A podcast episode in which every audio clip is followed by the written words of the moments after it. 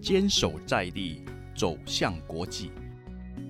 我们用足语让全世界与我们接轨，我们用声音带你走遍全世界。阿亮亮起来！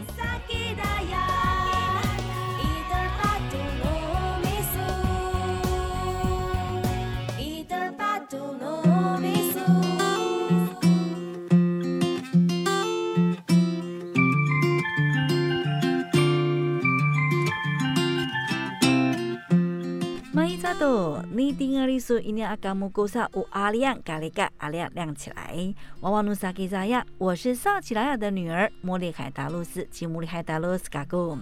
欢迎收听阿亮亮起来。本节目由财团法人原住民族文化事业基金会阿亮九六点三原住民族广播电台制作播出。欢迎您的收听。礼拜四的时候呢，茉莉呢回到花莲一趟，那也利用了短小的一个小时的时间呢，到花莲目前呢最闪亮亮的地方，这是哪里呢？其实呢，当这个气候变迁越来越剧烈的时候呢，这个粮食的短缺是带来了危机，是不可忽视的哈。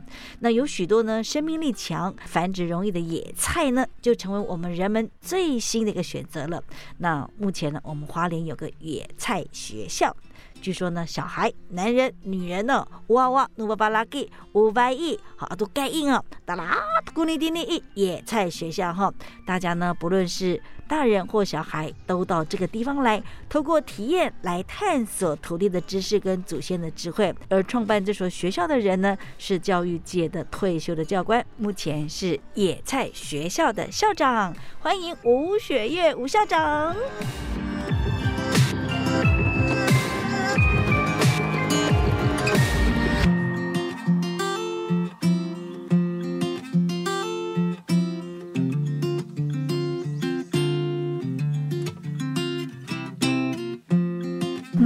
爱好记得阿鲁曼奈及农业加古，有吉嘎索安加古。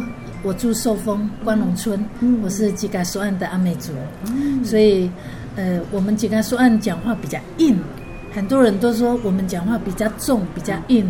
但我想，呃，我们的族语母语哦，非常漂亮，非常特别。每一个区域，每一个区域就是有不一样的地方，那它的特色哦。对，所以阿美族。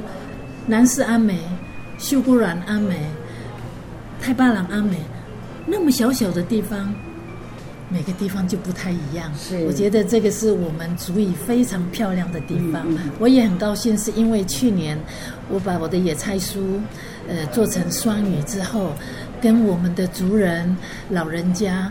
呃，互动的比较多，我发现太可爱了。我们老人家非常坚持，我觉得这个是对的，嗯，这个是对的，很棒。阿美族野菜学校是开在我们花莲的上智路这个地方哈，是。那是什么样的一个机缘，想让您在这地方开设这个学校呢？呃，其实很重要的一点是县长的支持，这个是非常不一样的。呃，我真的是没有想到，我这么不经意就走了二十五年。走了二十五年的这个呃整理，从整理野菜哦，然后到最后种植，然后到最后保种，我从来没有想过我会做这些事情啊！我觉得没有剧本，可是呢，不断不断的东西就冒出来，冒出来。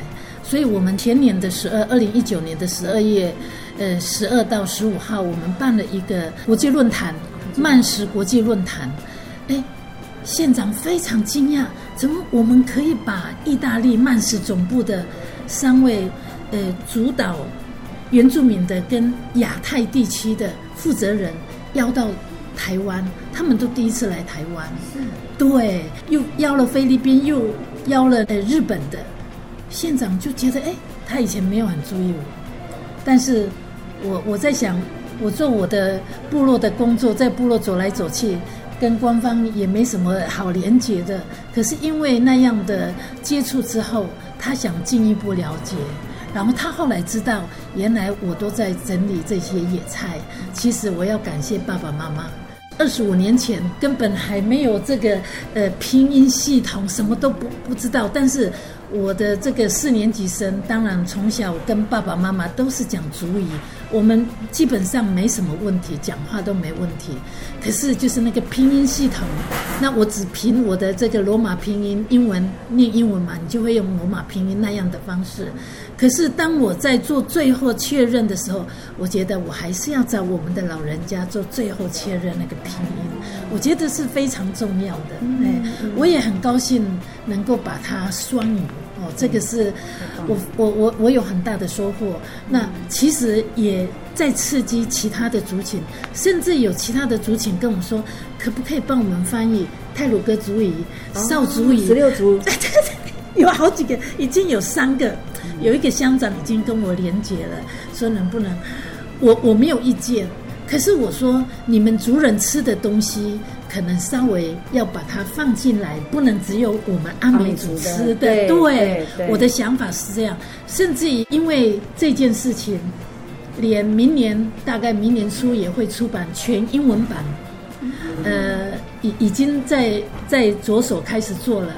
我这个全英文版，我后边会加五个国家的特色食材，哪五个国家就是南岛五个国家，比如说菲律宾呐，呃，印尼，其实，呃，纽西兰，其实南岛跟台湾的关系是非常非常密切的，所以吃的也跟我们非常相近，所以我觉得我我后边会加五个。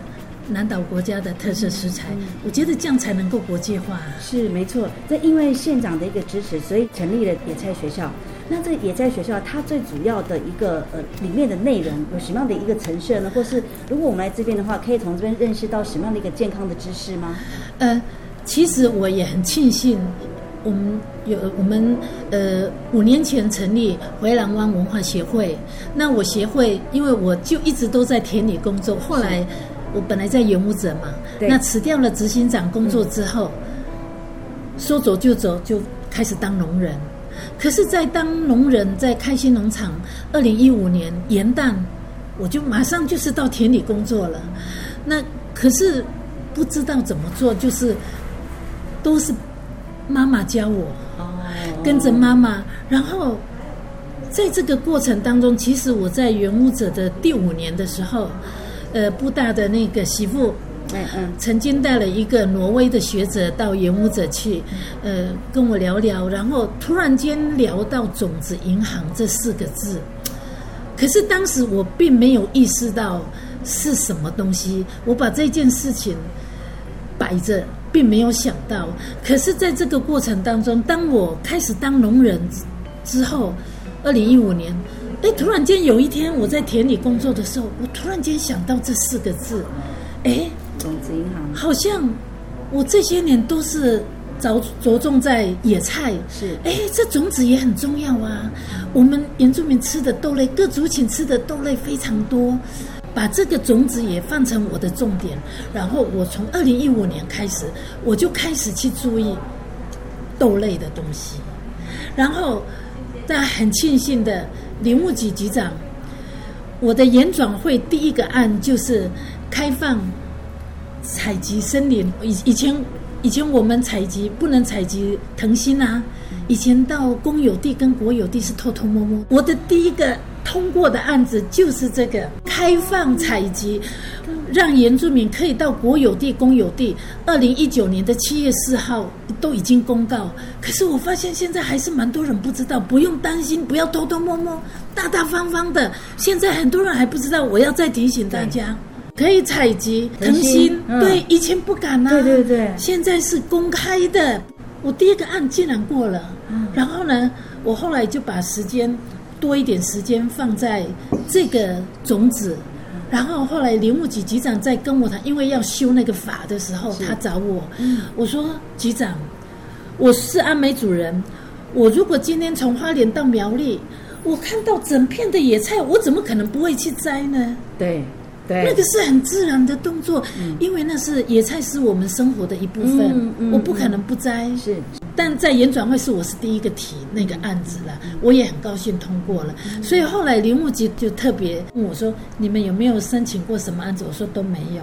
然后我就说：“我想整理这些野菜，也想做保种工作。”然后这连续三年做了保种。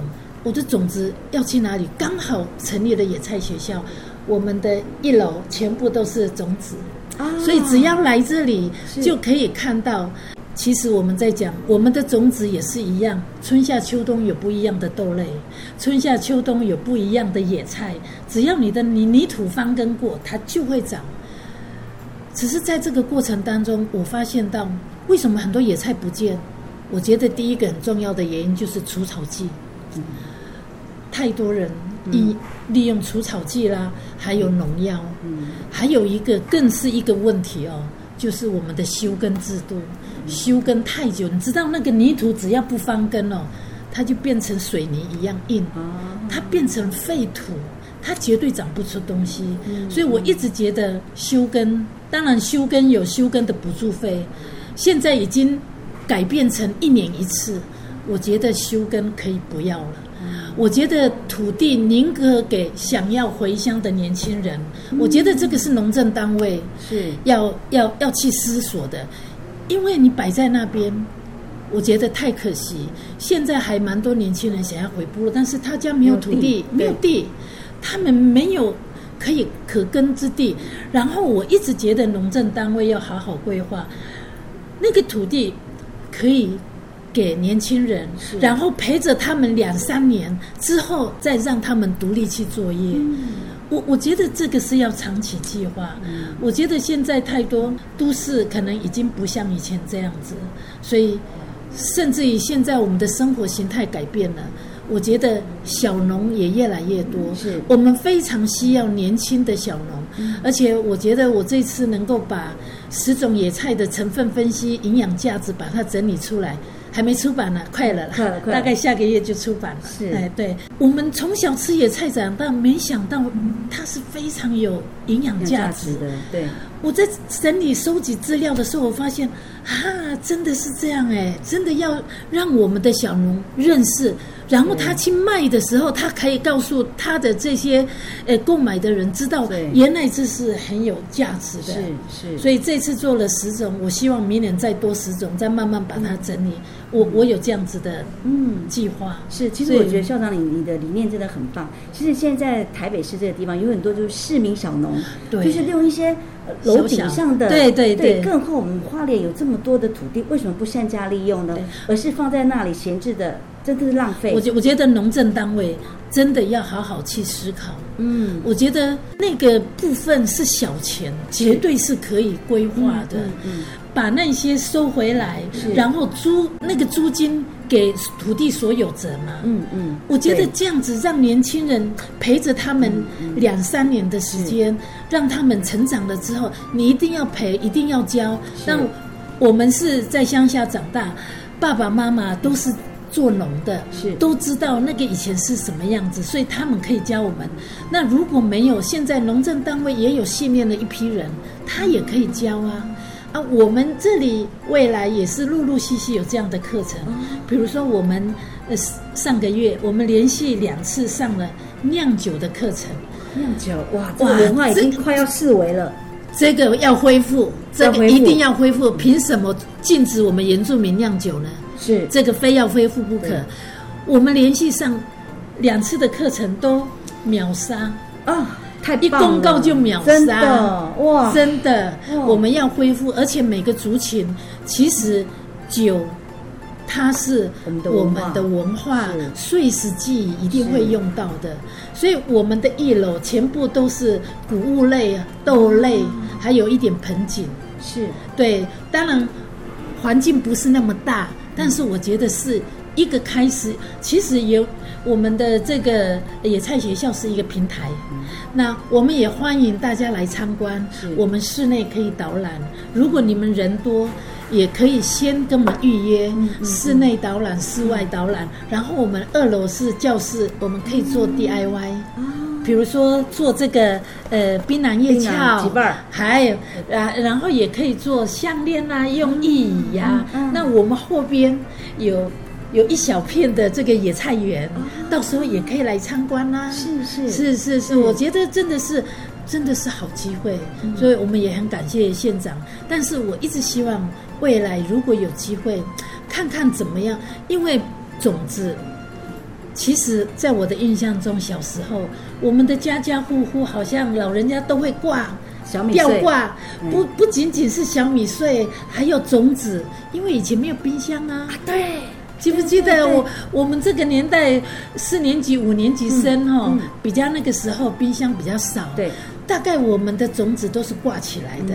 嗯，可是老人家知道时间到了就要去种，对他们都知道那个时间。对，我们这边馆内也慢慢训练了越来越多的，也有自工，我觉得他们也是很在行的。是慢慢的，其实野菜、豆类是我们生活的一部分。嗯，那是蛋白质，对它是我们生活的一部分。其实只是可能平常你比较少接触，嗯当你接触了之后，你会发现，哇，其实是很疗愈的。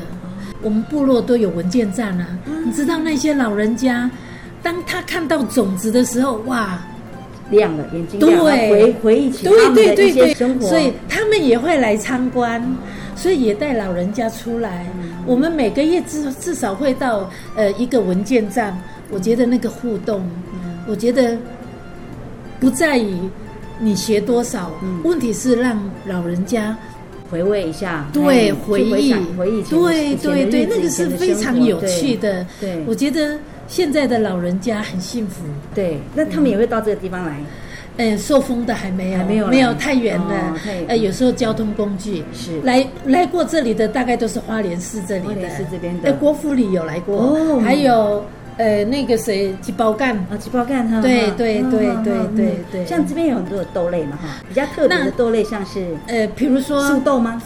素豆当然有啊，素豆绝对是阿美族要的，还有瓦达斯，现在这个季节的那个是异豆啊，是对。哦，瓦达斯啊，还有大家比较少看到的赤小豆，赤小豆就很陌生哦，离红。梨红它有偏绿色、偏红色的，小不小，很像绿豆，但是它它比绿豆还要绵密。那个是老很多人说是绿豆，但是它是原生种。哦，对，它是原生种，是我们台湾的原生种，对原住民在哦台湾种的原生种。嗯嗯嗯，对，其实我们当然有很多的，不管是野菜也好，豆类也好，有很多是已经驯化了。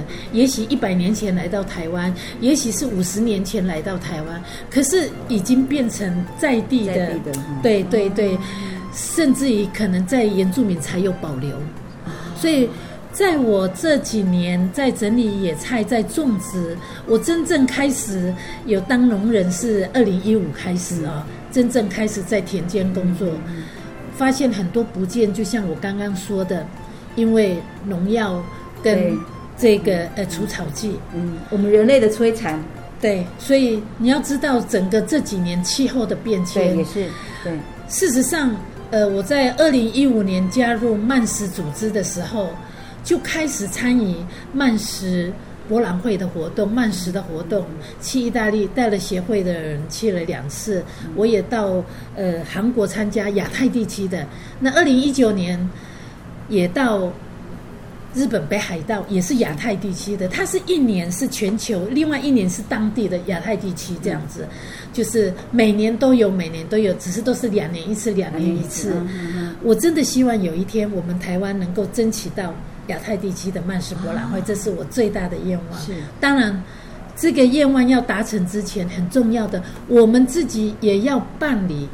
我们今年花莲还会办理曼氏论坛，曼氏论坛。对对，今年十二月中，所以在两年前，你们有办一个慢食慢食的论坛第一次所以就是邀请了国际人士来嘛。对对对对对那你是用什么样的魅力呢？可以邀请到国际的这些人，可以到我们的台湾来呢？因为我有加入这个组织，那其实台湾有五个单位有加入这个组织，那我也不知道为什么，我一直都有跟他们联络，我一直都有其他的，后来都断了。啊，我一直都有联络，所以有邀请函啊，邀请啊，然后我们就到到意大利啊，也到到北海道，然后后来就是我们到北海道的过程当中，那时候还没有确定会不会办这个活动，我们只是告诉参与的朋友们说，假设我们台湾办这样的活动，你们愿不愿意来？其实我们心里，其实那个时候我们八个人哦，去呃北海道参加那个亚太地区的曼斯博览会，我们分别去找几个国家的，我们也没有确定会不会办，是只是我们先出个就说。假设我们办，你们会不会愿意来？所以我们先出奇招，然后到最后真的办的时候，时间只有短短两个月，我们可以邀请到厉害这，对对对对对。那他们到我们台湾之后，看到我们的这个野菜，他们有没有觉得怎么台湾这么丰富啊？我告诉你，意大利曼氏总部负责亚太地区的那个卡罗塔，他跟我说，你们可以办理亚太地区的，你们可以争取亚太地区的曼氏博览会，你们这里的环境太棒了。因为我们有一天的活动是采集，然后我们采集到那里？到丰滨、到港口、到耀中那边，开玩笑，带着他们 下田去，还有到海边采集。哦你知道到了那边，他们简直就是有山有海。对，意大利怎么可能？对他们觉得不可思议的环境。然后你知道耀中主食的那个对过程，我们三个国家里头都有邀请他们的厨师。我们三个国家，我们台湾的是凤婷负责，红瓦屋的老板娘，嗯嗯嗯然后菲律宾跟日本三组人马、嗯去尬这个菜对，大家都哇傍晚了。傍晚去看那个黄昏市场，哦，哇，看到那么多，然后第二天又去，又那么多。可是我们都可以找到翻译的人，呃，菲律宾有菲律宾嫁到台湾的啊，这正好就帮忙。然后我们这里日文很好的还是有啊，那个感觉他们都还想再来哎。知道他们他们有没有这嘎祖木利？没有，都没有没有，没有，没有哦。你讲到嘎祖木利啊对，我二零一五的十月嗯。去法国参加那个研讨会，是。饮食文化国际协助员，他我介绍台湾原住民的饮食文化，阿美族的。我的 PowerPoint 呢是嘎祖茉莉黑色的，嗯，哇，那个法国人说这个是什么？他们是白色的，他们是白，色的，对我们是黑色的，嘿，他们一直问一直问。他们问，白色比较小只啊，我们比较大只。他们是焗烤啊。对。我我们台湾的嘎祖茉莉是非洲种的，哦，是非洲种的。是，对，可是有一年哈、我女儿自助旅行，碰到了法国的两个男生，他们说他们会他在罗马尼亚碰到这个旅游的，然后他们说会到亚洲，竟然没有想到要到台湾，啊，然后他说会到日本，然后我女儿跟他说：“哎，你们可以来台湾啊！”哎，真的来台湾呢、到台北，我女儿接待，然后我女儿问我说：“如果他们到花莲，你不可以接待？”我说：“可以啊，我让他住我家，两个法国人，我带他们到呃泰鲁阁啊、七星潭啊，还有到凤田那边吃祖母绿。哇，到时候两个人把那一整盘的祖母绿吃光光。对他们有吃那个吗？那个呃石头火锅哎，当然有啊他们也觉。得很特别哦。我们台湾原住民的食材料理怎么这么样的特别我？告诉你，石头火锅要感谢海岸线的这些老人家。是以前他们出去捕鱼啊，中午不可能回家吃饭嘛，是是他们就在河边、嗯，海岸边就挖个洞，然后用姑婆野的叶子嗯放在下边，嗯然后把要煮的放进去，还有水、石头烧热了以后，慢慢是从那样，然后后来有这个啊、才才有几瓣，对，哦你看封边的老人家，海岸好有智慧哦。是，所以其实我们很多的饮食文化都是从老人家的生活智慧里头得到的。是是真的，他们就直接挖洞，用那个姑婆椅的叶子，姑婆椅姑婆椅的叶子是真的是太棒了。你到野外啊，姑婆椅的叶子是最好，就是包装啊、它有保湿的作用，是，对，而且有延缓氧化的作用，所以你多了一层包那个那个 姑婆椅的叶子哈，你大概可以多留个两三天保鲜。对，你先用那个包，然后你再用呃塑胶袋或报纸，都可以比那原来的要好。真的真的自然的好，但是对我们平常不知道它的价值在哪里，因为满山遍野可能都有，但是我们不知道那个好处在什么地方。所以我常常在想，满山遍野都是绿叶青草，都是可以吃的，你们不都不知道对不对？我们最好的方式，老人家他们就说，为什么阿美族那么会吃野菜？没没有没有办法啊，我们从小就被训练，对这个可以吃，那个可以吃，那个可以吃。老人家告诉我们说，怎么样去辨识它可不可以吃？你只要摘它的嫩叶，嗯，用舌尖舔一舔，哦，没有麻麻的，它就是野菜。哦就算有一点点麻，煮了就没事，没事了。从小就被训练，嗯，没有办法，母系社会嘛，妈妈都出去采集、啊。对哦，原来是我们拿它的嫩叶放在我们的对对，舌尖舌舌尖哦麻都，是可没有麻，的它就是可以吃。我告诉你了，绝对没有问题了，不会吃到那个不是姑婆姨的，都都全身都麻麻都以为的。是姑婆就是有毒的东西。我告诉你，姑婆姨也有很多种。你知道你，当你的水哦倒在那个姑婆姨的叶子上上，它如果串整串掉下来哈、那个可能是有毒。啊，如果它成珠珠掉下来，它没有毒。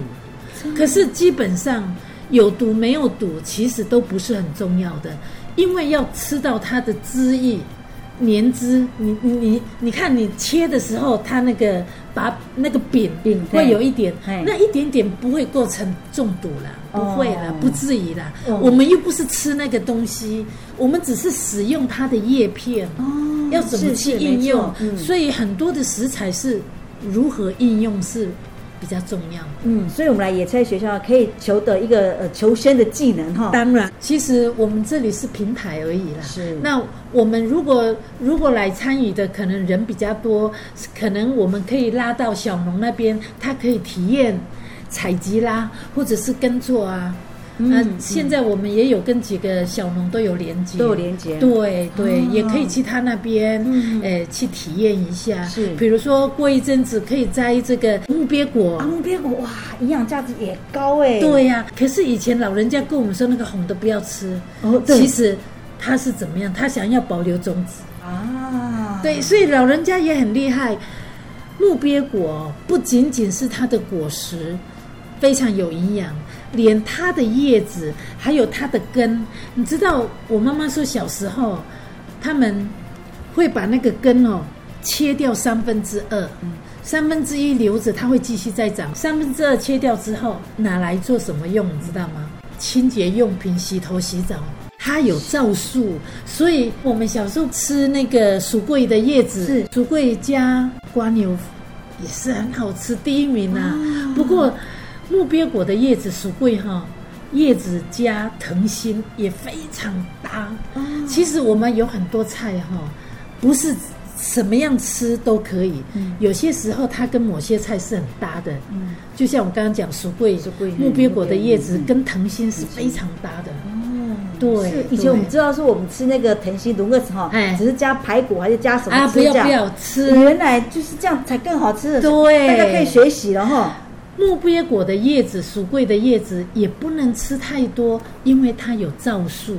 哦，我刚不是说那个根对可以当清洁用品、啊？对对因为有一次我妈妈还跟我说：“哎、我们这个礼拜已经吃两次鼠桂的叶子，不要再再再吃了，哦不能过量妈太多，还嘛嘛不要这样子。